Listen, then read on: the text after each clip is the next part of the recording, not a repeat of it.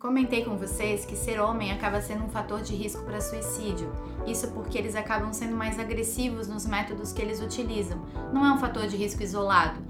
Um outro motivo que eu imagino, embora não tenha visto isso ainda em artigo científico, é que os homens, eles demoram muito para procurar ajuda. As mulheres são mais cuidadosas, né, mais atenciosas com a sua saúde, e eu acredito que elas têm menos vergonha de procurar um médico por um problema emocional. Os homens sempre acham que eles precisam ser fortes, dar conta sozinho. Isso está muito enraizado na nossa cultura.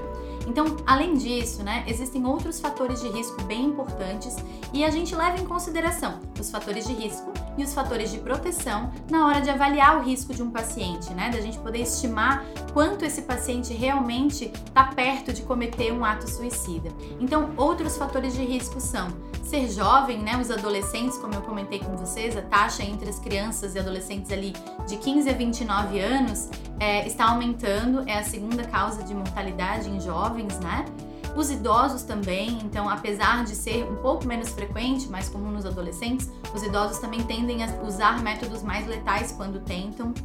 Uh, e a questão da solidão. Então, o paciente ser viúvo, divorciado ou separado também é um fator de risco. O fato de ter solidão ou isolamento social acaba sendo um fator de risco ainda maior. Agora, no período da pandemia, percebemos claramente o quanto a solidão, o isolamento social impacta diretamente na saúde mental das pessoas outros fatores de risco, e aí eu vou chamar a atenção para vocês que isso é estatístico, tá? E vou explicar depois por que, que eu tô fazendo essa observação. Então, outros fatores de risco: ser homo ou bissexual, eh, estar desempregado ou ter problemas financeiros, dívidas. Algumas profissões têm um risco maior, como médicos, enfermeiros, policiais, bombeiros, dentistas, todas essas profissões que prestam um cuidado assistencial em momentos de crise para outras pessoas acabam tendo um risco maior. Ter porte de arma acaba sendo um fator de risco também pela facilidade do método.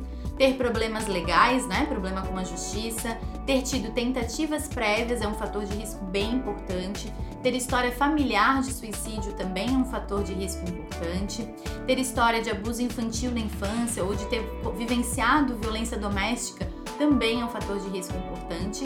E o uso de substâncias, né? Álcool e drogas, isso é muito importante. Infelizmente, a gente vê nos casos de suicídio consumado que aproximadamente 50% tiveram uso de álcool ou drogas na véspera do ato.